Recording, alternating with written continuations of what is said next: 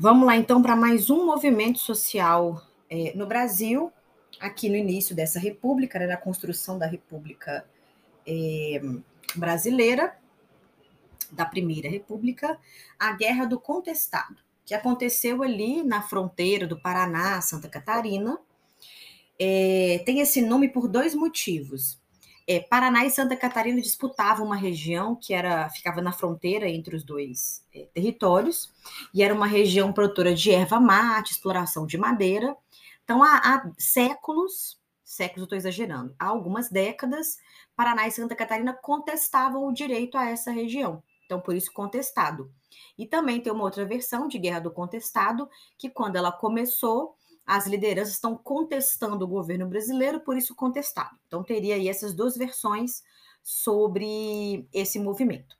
Então, a Guerra do Contestado foi um conflito que aconteceu na região do Paraná, Santa Catarina, né, numa região de fronteira, entre 1912 e 1916.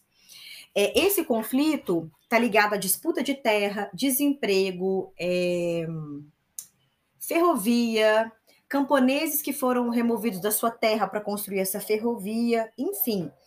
É, é, a gente vai falar aqui um pouquinho de como que o cenário vai começar. Deixa eu voltar um pouquinho no tempo. No final do 19, você sabe, ali no segundo reinado, o Brasil passa por um surtinho aí de industrialização, de construção de ferrovias, em especial depois da lei Eusébio de Queiroz, em que o brasileiro rico vai ter, os fazendeiros, vão ter capital disponível que antes era deslocado para o tráfico, para comprar pessoas escravizadas, e agora vai ser deslocado para outros setores econômicos. Aí, a construção de estradas de ferro era uma, um tipo de atividade econômica que atraía centenas de milhares de pessoas, porque você precisava de muita mão de obra, porque ela demora muito tempo para ser construída. E geralmente, os homens que iam trabalhar na construção dessas estradas de ferro, eles levavam consigo as suas famílias. Então, as famílias geralmente começavam a morar perto de onde estava sendo construída a ferrovia, e ali surgem pequenas cidades. Aí, logo que a, que a República foi proclamada, vai acontecer aí, né, a separação do Estado e da Igreja, e a gente vai começar a perceber aqui o nascimento de movimentos messiânicos no Brasil. Eu já falei de Canudos como movimento messiânico e o contestado também é. Então, antes de eu entrar na guerra do contestado propriamente dita, eu acho que vale a pena a gente fazer uma reflexão aqui sobre por que tantos movimentos messiânicos nesse contexto republicano no Brasil e depois eles desaparecem. Quando proclamou-se a República, é, a gente tem no povo brasileiro, depois que eles tomam consciência, né, de que a República foi proclamada, de que as coisas iam mudar no Brasil. A República trazia no seu bojo muitas promessas, né, promessas de um Brasil moderno, civilizado, é, é, desenvolvido economicamente. Só que na medida que a República foi sendo construída, ela virou uma república oligárquica. Então vai ser uma república em que as eleições eram para eleger ou Minas ou São Paulo, uma república que inicialmente era só de militares. Então, decepcionados com a república e que a realidade brasileira continuou basicamente a mesma, de pobreza, desigualdade social, pessoas recém-libertadas da escravidão completamente abandonadas à própria sorte, em vários lugares do Brasil, aqui eu cito os dois mais importantes, Canudos, que eu já te expliquei, e agora o Contestado, que a gente vai ver, começam a seguir algumas pessoas que vão se dizer representantes de Deus. E o que, que eu tinha dentro do discurso desses líderes messiânicos? Esperança, eles seriam resolutores dos problemas, eles entendiam que as pessoas passavam, eles eram tão pobres quanto as pessoas. Porque na hora que os brasileiros olhavam para os presidentes da República, eles eram fazendeiros ricos milionários, que se revezavam no poder buscando a manutenção dos seus privilégios e usando o Estado brasileiro para defender seus interesses. Então, essas figuras religiosas, dentro de um país muito religioso como o nosso, acabam aparecendo como salvadores. E uma coisa importante desses movimentos religiosos messiânicos é que eles são autônomos. Eles são, eles não estão conectados com a igreja. Então as visões de mundo dessas pessoas não são, não são tuteladas pelas igrejas.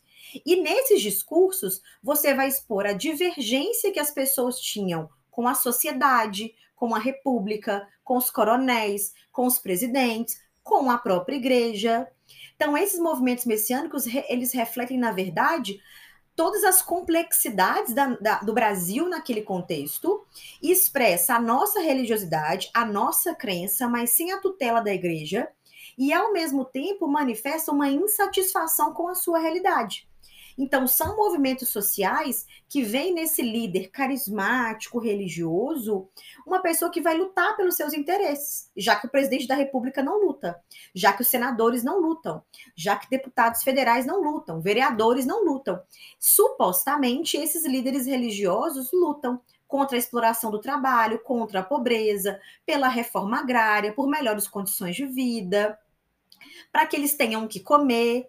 Então, esses movimentos messiânicos estão ligados a esse contexto de transição da monarquia para a república. E aí, como é que o contestado vai, vai começar a acontecer? A região do contestado era uma região muito fértil é, para a plantação de erva mate e exploração de madeira. Aí nós vamos ter aqui na região do contestado a construção de uma ferrovia.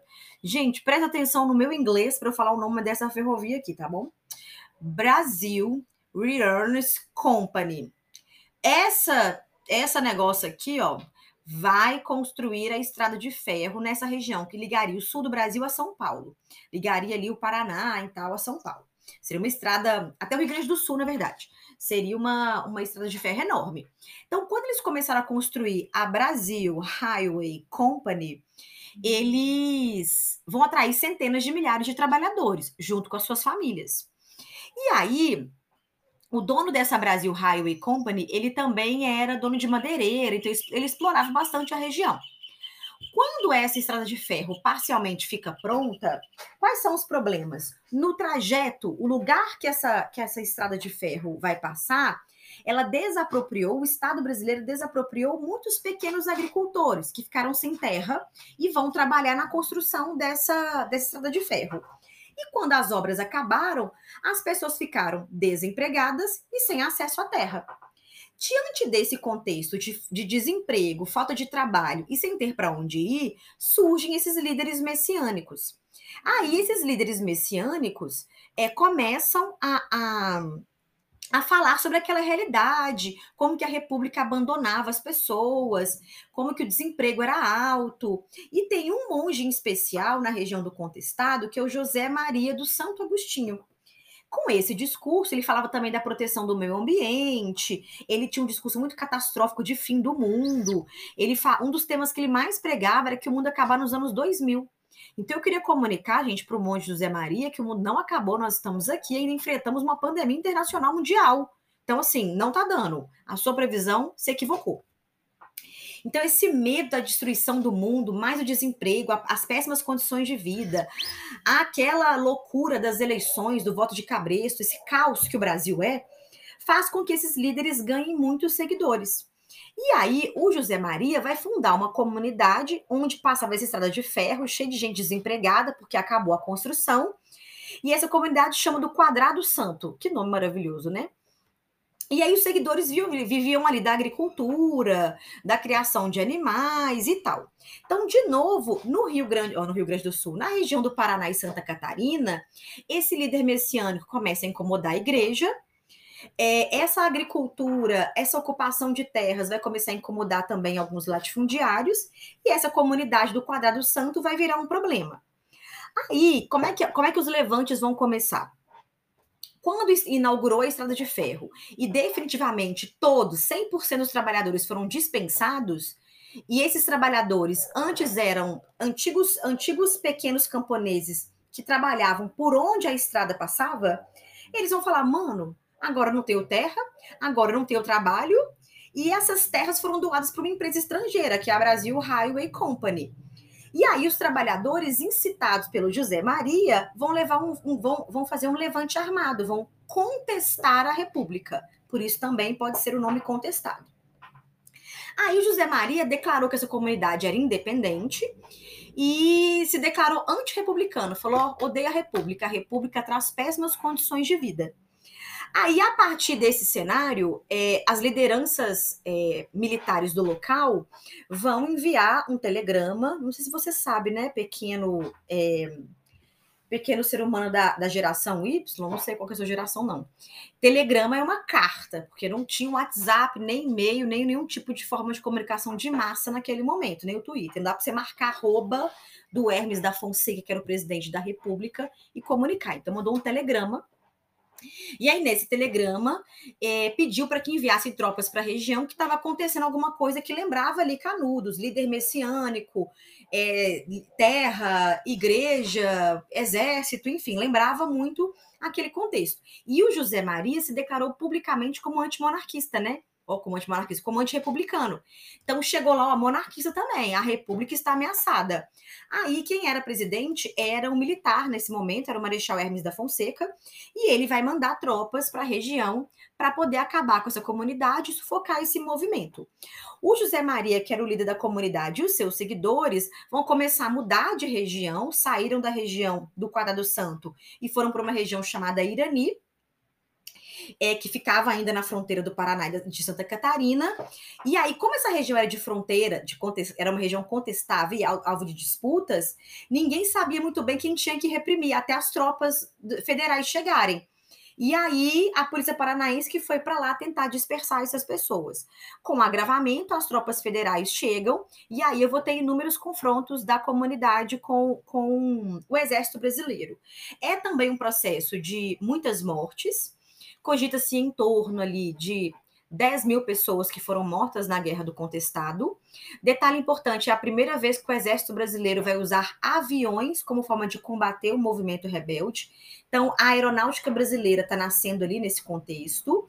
Então, eu tenho confrontos com aviões pela primeira vez no Brasil. É, o movimento foi fortemente abafado, né, com esse número de mortos, com muita violência.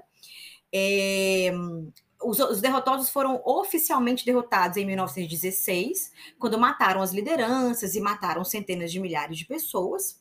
A principal consequência da Guerra do Contestado vai ser a assinatura entre paranaenses e catarinenses de um tratado resolvendo essa questão de fronteira. E aí, na região que era chamada de Contestado, surgiram três regiões: Mafra, Chapecó e Porto União.